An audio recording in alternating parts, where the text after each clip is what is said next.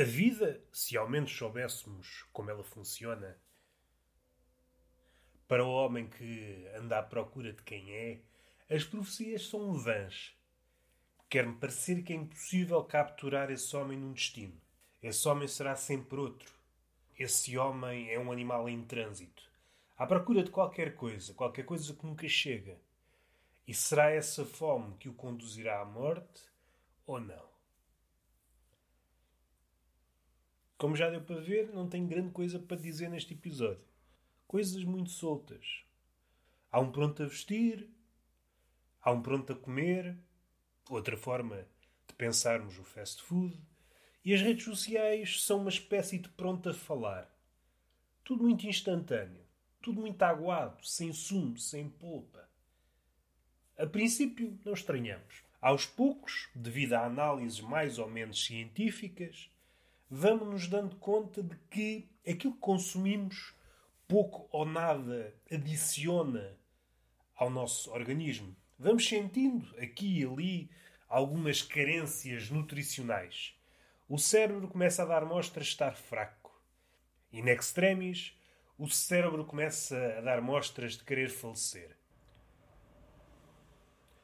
Um dos tópicos que mais ocupa os filósofos e poetas é a ausência de Deus. Há quem diga que está morto, como Nietzsche. Há quem diga que o mataram. Deus foi tendo vários carrascos. Temos Freud, temos Darwin. Alguns mais ou menos ilustres, mas aqui e ali todos tentaram a sua sorte no que toca a decapitar essa deidade. Seja como for, viva ou morta, uma coisa é certa: esse Deus, a existir, chegou-nos a nós cambaleante, cansado, afastado daquilo que poderia ter sido. Encontramos-nos cara a cara com esse milagre da existência e aquilo que vemos é apenas uma luz raquítica, uma luz corcunda, incapaz de dizer seja o que for. Uma luz a tombar para a noite, se assim preferirem. É uma luz que está condenada ao silêncio. É uma luz que é incapaz de dizer seja o que for ao homem. E nessa ausência de Deus, o homem faz uma de duas coisas. Assente-lhe a falta, é uma peça importante nessa estrutura, mas também pode ter uma certa propensão para achar que Deus era apenas um artifício e que, no lugar desse artifício que foi de tempos a tempos incinerado e do qual restam as cinzas, começa a ter a pretensão, um certo tipo de homens começa a ter a propensão de ocupar o lugar de Deus.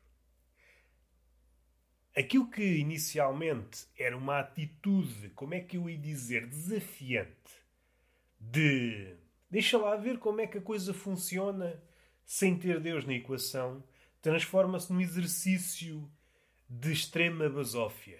Em última análise, o homem está confiante que o seu eu ocupa o lugar do ele, o ele maiúsculo.